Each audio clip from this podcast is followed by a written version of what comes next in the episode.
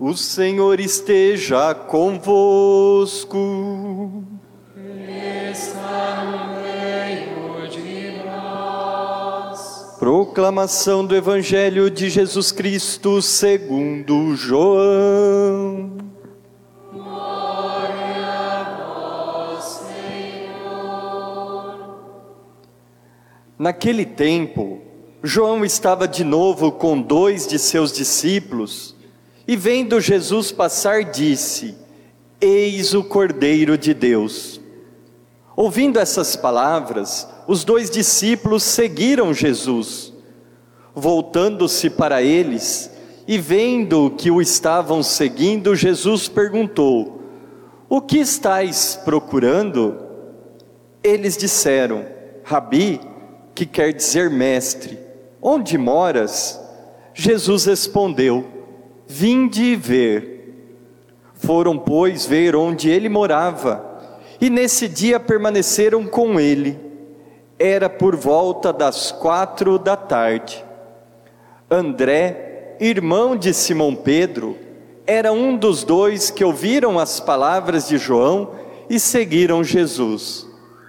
Ele foi encontrar primeiro seu irmão Simão e lhe disse: Encontramos o Messias, que quer dizer Cristo.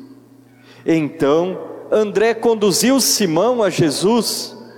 Jesus olhou bem para ele e disse: Tu és Simão, filho de João.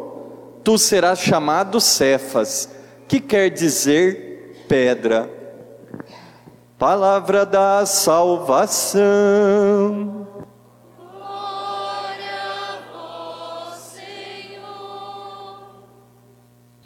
Gostaria de chamar as crianças aqui na frente. Vamos ver se temos muitas. É só metade da igreja. Tem mais gente chegando, só um minutinho. Tudo bem com vocês? Dormiram bem? Então vocês estão prontos para responder algumas perguntas. Vamos ver quem sabe. Onde Jesus mora? Quem sabe me dizer? Eu não sei. Em Belém. Isso. Também. Quem mais? Vamos lá. Levanta a mãozinha quem souber. Onde ele mora? Onde Jesus mora? No céu. Tudo bem. Mais alguém quer arriscar? No céu. Muito bem. Então vamos lá. Ele mora no céu, é verdade, é o primeiro lugar de Jesus. Ele, antes de nascer aqui, ele já era do céu, não é?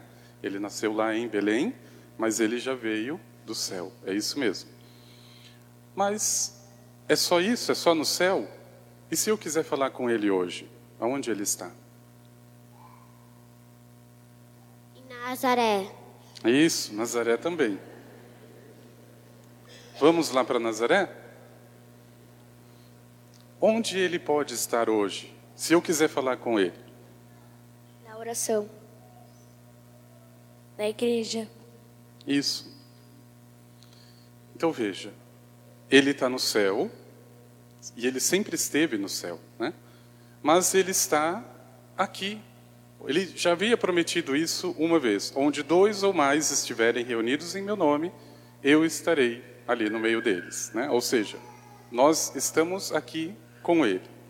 E por isso que a nossa vida sempre vai sendo dirigida para nosso Senhor, né?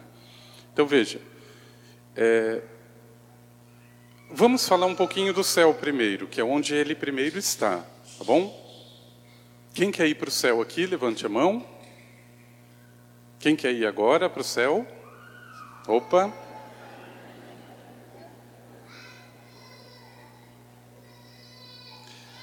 Veja, quem mais está lá no céu além de Jesus? Quem que você vai encontrar um dia lá quando você chegar? Maria. Isso mesmo. Vocês têm alguém da sua família que já faleceu? O avô, a avó? Quem já tem alguém que faleceu? Tudo bem? Nós também vamos encontrar este povo lá. E por isso nós queremos e precisamos querer o céu. É muito bom estar aqui? É. É muito bom estar com os nossos pais? É. Mas melhor ainda é estar com o Pai do céu. Não é verdade? Então vamos fazer uma oração bem bonita para Jesus? Vamos lá? Eu falo e vocês repetem. Prestem atenção aqui, ó. Opa. Senhor Jesus, obrigado pelo papai, obrigado pela mamãe,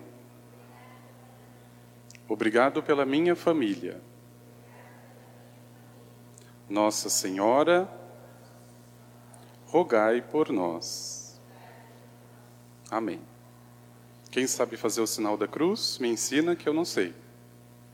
Não, não é com a mão esquerda, mão direita. Em nome do Pai, do Filho e do Espírito Santo. Amém. Uma salva de palmas para vocês. Podemos voltar. Podem voltar. Eles disseram, Mestre, onde moras? Meu irmão, minha irmã, é possível compreender a missão de Jesus a partir destas duas realidades que, na verdade, não se separam, mas que estão assim para conduzir também a humanidade para o céu. O primeiro lugar sempre será a eternidade. Nosso Senhor não desceu na terra para falar das coisas da terra. Se ele veio, é exatamente para dizer daquilo que ele, de onde ele veio e para onde ele quer me conduzir. Então veja, André e os outros discípulos, aqueles que foram sendo chamados, diz a palavra nesse evangelho de hoje, que permaneceram aquele dia com o Senhor. O que será que Jesus disse a respeito da pergunta feita por André: Onde moras? Claro, Jesus já havia feito um grande convite: venha ver. Veja você mesmo a resposta, eu não preciso dá-la. Mas eu tenho certeza que 99% das palavras de Jesus falavam sobre o céu, não era sobre outra coisa. Aliás, ele não veio e ele não está no meio de nós para outra coisa. E veja, meu irmão e irmã, como isso também vai se tornando realidade ou parte de todo aquele que segue, como André e como João, os primeiros, a nosso Senhor. Aquilo que é da terra é importante, e é claro que eu preciso lidar e tratar, mas existe sempre uma ordem divina que precisa ser respeitada. E é extremamente urgente que o ser humano reaprenda a falar do céu, reaprenda a conviver, a buscar, a desejar aquilo que é do céu. Eu diria, meu irmão, minha irmã, que você deveria se aproximar somente de pessoas que fazem oração, pessoas que têm vida de oração. Se afastem de quem não reza é encrenca, tenha certeza. Porque ninguém dá o que não tem, ninguém pode falar daquilo que não sabe. Se não buscou, se não esteve, entre aspas, no céu da oração, não perca seu tempo com essa pessoa. É de fofoca para baixo. Nem perca o teu tempo com esse tipo de gente. E por outro lado, você tem a obrigação moral de se aproximar de pessoas que estão unidas a Deus na oração. Se aproxime dessas pessoas. Eu tenho certeza que você nunca volta com o seu cântaro vazio. Alguma coisa, alguma graça, nosso Senhor derrama através destas pessoas, destes vasos ou desses instrumentos. E veja, isso, meu irmão, minha irmã, pode parecer difícil, mas nas coisas mais simples da vida você percebe quem está buscando, como Jesus, o céu. Nas coisas simples. Então imagine, por exemplo, na tua família. Você está naquela situação em que tem algumas contas atrasadas. Aí você acorda de manhã, você encontra a tua esposa, encontra o teu esposo. Qual é a primeira coisa que você diz? Já pagou a conta? Essa pessoa não está buscando o céu. Bom dia, meu amor. Você está bem? Pronto, pagou a conta. É, é depois. Veja, o céu, na verdade, ele vai se tornando, como em Jesus, das coisas mais simples em eternas. É impressionante a capacidade de nosso Senhor e daqueles que são dele de tornar coisas simples coisas eternas, que você não esquece, você leva para a tua vida até o túmulo. Essa é a minha missão. E meu irmão, minha irmã, talvez aqui de um modo muito prático, veja, para que você consiga também dar algum passo nessa direção, porque o mundo, na verdade, ele vai engolindo todos aqueles que estão desprevenidos. Infelizmente, nós perdemos um hábito muito divino, muito saudável, que, por exemplo, é o hábito de leitura. Você não vê ninguém com livro na mão hoje em dia, mas com celular, até dois por pessoa. É uma vergonha.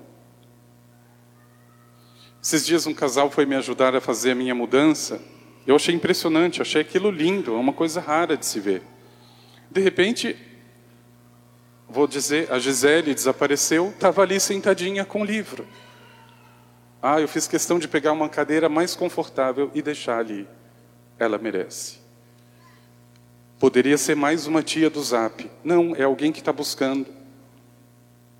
É alguém que, de algum modo, entendeu que existem coisas eternas e coisas passageiras. Não estou demonizando a tecnologia, o que eu estou dizendo é que nós perdemos a mão, só isso. Mas ainda tem tempo. E não se escandalize, mas eu deixaria uma dica de leitura que muita gente não entende porque não conhece. Antes de morrer e de passar desta vida para melhor, você deveria ler O Senhor dos Anéis. O autor é extremamente católico. E a obra dele já converteu muita gente para Deus. Tem gente que não entende nada, acha que é bruxaria, acha que é não sei o quê, não tem nada disso. É extremamente cristão a leitura do Senhor dos Anéis. Mestre, onde moras? Agora você sabe que, de fato, ele mora no céu, porque não para André e para João somente, mas também para os demais discípulos e depois para toda a sua igreja, nosso Senhor fez questão de dizer de onde veio e para onde deseja me conduzir. Mas é verdade, meu irmão, minha irmã, que nosso Senhor também está aqui, Ele está na terra. Veja, é importante, e Ele fala em primeiro lugar do céu, mas ele não deixa abandonada no vazio a sua criatura. A terra é também um lugar sagrado. É ali que Moisés precisou tirar as suas sandálias. É ali que a soberba humana também precisa se envergar diante da grandeza de Deus. A terra é o lugar santo. As coisas que se faz aqui podem e devem ser divinas. Veja, e isso mais uma vez, como para as coisas do céu, também para as coisas da terra, é preciso deixar esta marca de eternidade, de fazer as coisas simples grandes, daquelas coisas mais passageiras eternas. Meu irmão, minha irmã, veja como nosso Senhor, apesar de começar pelo céu, e de levar depois para o céu, ele também passa, ele se encarna, ele se torna um de nós. Ou seja, essa vida também para Deus é sagrada. É sagrada. E é isso que leva o apóstolo Paulo na segunda leitura a dizer: glorifiquem a Deus com os vossos corpos. Vocês não sabem que o corpo é o templo do Espírito? Que vocês foram comprados por um preço alto? Então glorifiquem a Deus com os vossos corpos. Então veja, existem maneiras privilegiadas de glorificar a Deus e isso fazia perfeitamente nosso Senhor. Estando na terra, sempre e em todas as coisas, a glória de Deus. O que dizia era para a glória de Deus. O que fazia Jesus era para a glória de Deus. O que pensava nosso Senhor era para a glória de Deus. Veja, é estar aqui, mas o coração constantemente em Deus. E claro, essa terra que hoje nós vivemos, esse mundo, é também o lugar da encarnação. E por isso nunca esqueça, meu irmão, minha irmã. Porque aí você já vai cair no outro extremo de achar que a fé ou que a religião são as coisas das nuvens, dos ares, e que você não tem que lavar os pés dos outros mais, curar aquele que está ferido, não é isso. É exatamente o contrário. Quanto mais eu estou no céu, mais eu consigo e melhor lavar os pés dos outros. É natural de quem tem o coração em Deus. E eu deixaria uma segunda, um segundo conselho, que para mim é muito sagrado também. Se você tiver a oportunidade de fazer alguma peregrinação, eu não estou só vendendo meu peixe, né, do caminho de São José, mas também. Veja, quem faz, por exemplo, o caminho da fé até a Aparecida, não volta do mesmo jeito. É impressionante como as coisas, as pessoas, nos mostram a presença de Deus. É isso que eu estou dizendo quando eu falo que a terra é o lugar sagrado onde eu devo tirar as sandálias. Porque veja, meu irmão, minha irmã, pessoas que, graças a Deus, conseguiram fazer esta experiência de sair de si, de peregrinar, de vencer até uma limitação física, dores, dificuldades. Mas, se você comparar o que elas receberam, nem dá para comparar. Muda. Pessoas que diziam: minha vida era o trabalho, agora a minha vida é Deus, é a família. Você pode dizer, ah, um simples caminho. Não. É alguém que caminha junto. Aí você vai percebendo que ele não está só no céu. Você percebe que tem alguém do teu lado. Então, antes de bater as botas, faça essa experiência. Tenha certeza que você não se arrepende. E tenha mais certeza ainda de que você não volta do mesmo jeito. E por fim, meu irmão, minha irmã, talvez repetindo com André a pergunta a nosso Senhor, Mestre, onde moras? É claro que ele já teve a resposta no próprio convite: venha e veja, André. Venha e veja, João. Eles ficaram um dia inteiro, meu irmão, minha irmã, e veja o que isso significa para a tua vida. Quando você está buscando o nosso Senhor, tome cuidado para não buscar por curiosidade. André não fez isso, por isso encontrou. Veja, ele permaneceu com nosso Senhor. É muito diferente. Uma coisa é você falar para a pessoa: eu vou lá na tua casa hoje à tarde tomar um cafezinho e depois eu volto para minha casa. Tem gente que faz isso com o nosso Senhor. Eu vou lá na missa domingo, depois eu volto para minha casa. Do mesmo jeito. Só tomou um cafezinho com Jesus, mas na vida quem manda, quem decide, continua sendo eu mesmo. Não faça isso. Veja, é muito clara a atitude de André, de João, de Pedro. Eles não foram lá para bater um papo e tirar as curiosidades, que eram muitas com Jesus. Não foram lá para isso. É impressionante que parece que André já está com a sua malinha pronta ele começa a seguir, nosso Senhor que percebe. O que você está procurando, André? Mestre, aonde moras? Ou seja, ele já está com a mala e a cuia, ele, ele já quer morar, ele já quer permanecer com nosso Senhor. Seja como André.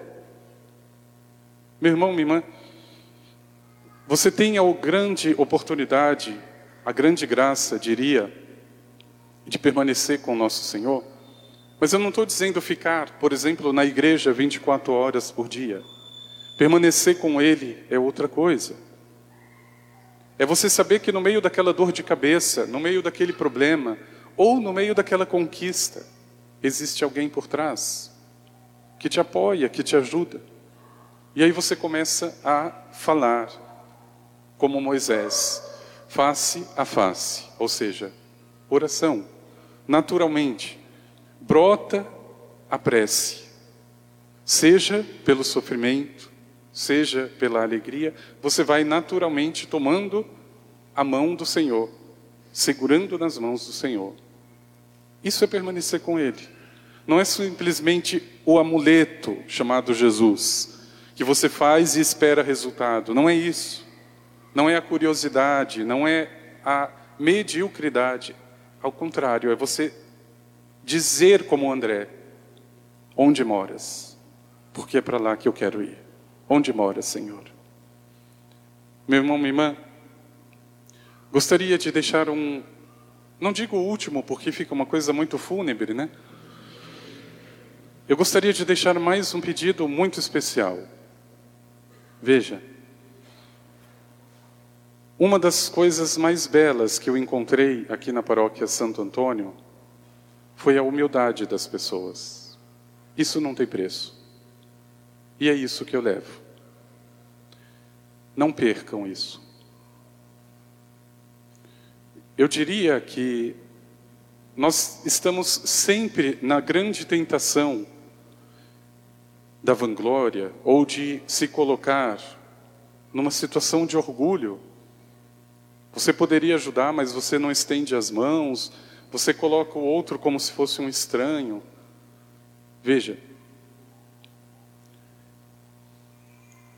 É uma coisa muito engraçada. Eu, na primeira missa, na missa de posse com Dom Vicente na época, aconteceu um fato muito engraçado. Então veio, né? Vieram, aliás, os meus pais, meu falecido pai e a minha mãe, que está aqui, aliás. E foi muito interessante, porque terminada a missa, nós voltamos, eu fui levá-los em casa, e meu pai ficou deslumbrado. Então, meu pai, nossa, estava nas nuvens. Esse povo parece que conhece a gente há um tempão, eles acolhem a gente muito bem. A minha mãe já gosta de jogar o balde, chutar o balde de vez, né? E ela disse assim: Deixa de ser besta, Mauro, é porque o menino é padre, senão a gente já era.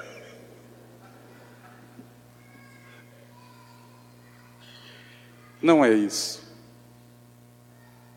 Não é isso.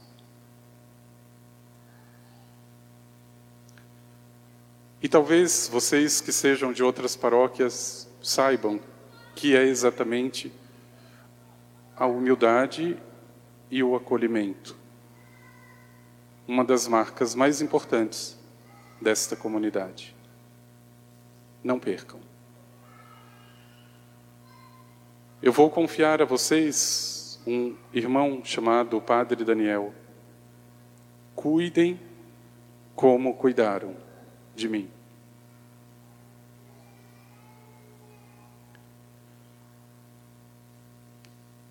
Veja, eu tenho certeza, meu irmão, minha irmã, que ele cumpre perfeitamente estas dimensões de Jesus. Ele fala do céu, porque busca o céu. Ele fala da terra porque ele está na terra.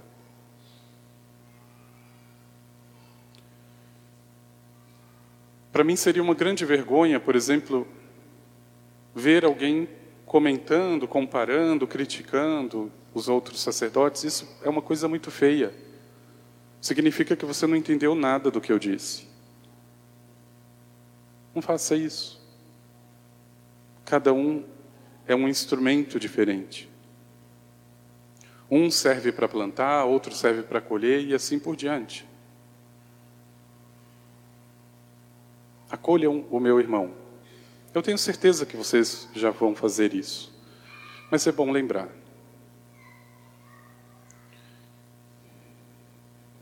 E veja, se você fizer hoje a pergunta para mim, aonde eu moro, eu só queria dizer para a gente encerrar. É, eu tenho a graça de ter sido acolhido muito bem e, pelo menos nesse primeiro semestre, eu devo ficar aqui no bairro do Tijuco Preto, próximo da Santa Gertrudes, comunidade Santa Luzia. O diácono Beto me acolheu de braços abertos, como sempre ele faz com todos. Ali, na verdade, a minha rotina não é uma rotina de paróquia, então não adianta ir lá para, padre, vai celebrar a missa para mim, padre, faz isso, não é para isso. Se você quiser ir para se confessar, vá, é para isso. Se você quiser pedir um conselho, vá, é para isso. Se você quiser ir para rezar junto, vá, é para isso. Mas não é para chegar na padre, vamos falar do Corinthians, vamos falar dessas bobajadas todas da vida que o povo perde o tempo. Não é para isso. As pessoas confundem as coisas. Não é para isso. E no segundo semestre, se Deus permitir, eu estarei na cidade de Pouso Alto, Minas Gerais, do lado de São Lourenço. Ali tem uma comunidade que também me acolheu para fazer uma experiência eremítica. E a vida do eremita é um pouco isso. A regra de São Bento, né, se a gente fosse resumir. Oito horas de trabalho, oito horas de oração e oito horas de descanso. É mais ou menos isso. E tenha certeza que nós precisamos, como sempre precisamos, mas nesses últimos tempos precisamos de muita oração. agradeço a Deus por todos, né, pela oportunidade que Ele me deu, pela graça que Ele me deu. E com certeza, é, o mais importante é estar unido a Nosso Senhor. É saber, nas pequenas coisas, como foi dito, apontar para o céu. Não aponte primeiro para a terra. Não é a conta em primeiro lugar o mais importante, é a pessoa que está na tua frente. É você saber acolher essa pessoa. Ah, mas eu já moro há 40 anos, eu já conheço. Não, você não conhece nem você mesmo, meu irmão. Acolha. Acolha o tempo todo. E tenha certeza que ali, na humildade, na acolhida, mora nosso Senhor. Vamos pedir ao Senhor.